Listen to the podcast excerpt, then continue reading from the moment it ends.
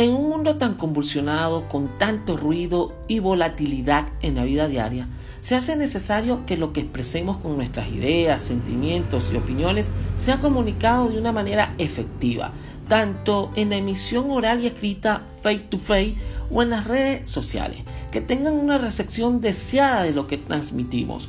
¿Por qué comunicarnos de una manera efectiva?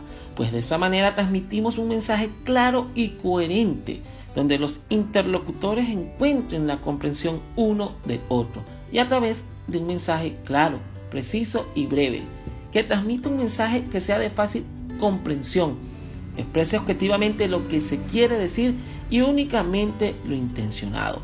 Para conocer más sobre la comunicación efectiva, y emocional, conéctate a las plataformas de podcast que más te gusten. Esto es inteligencia creativa, el podcast.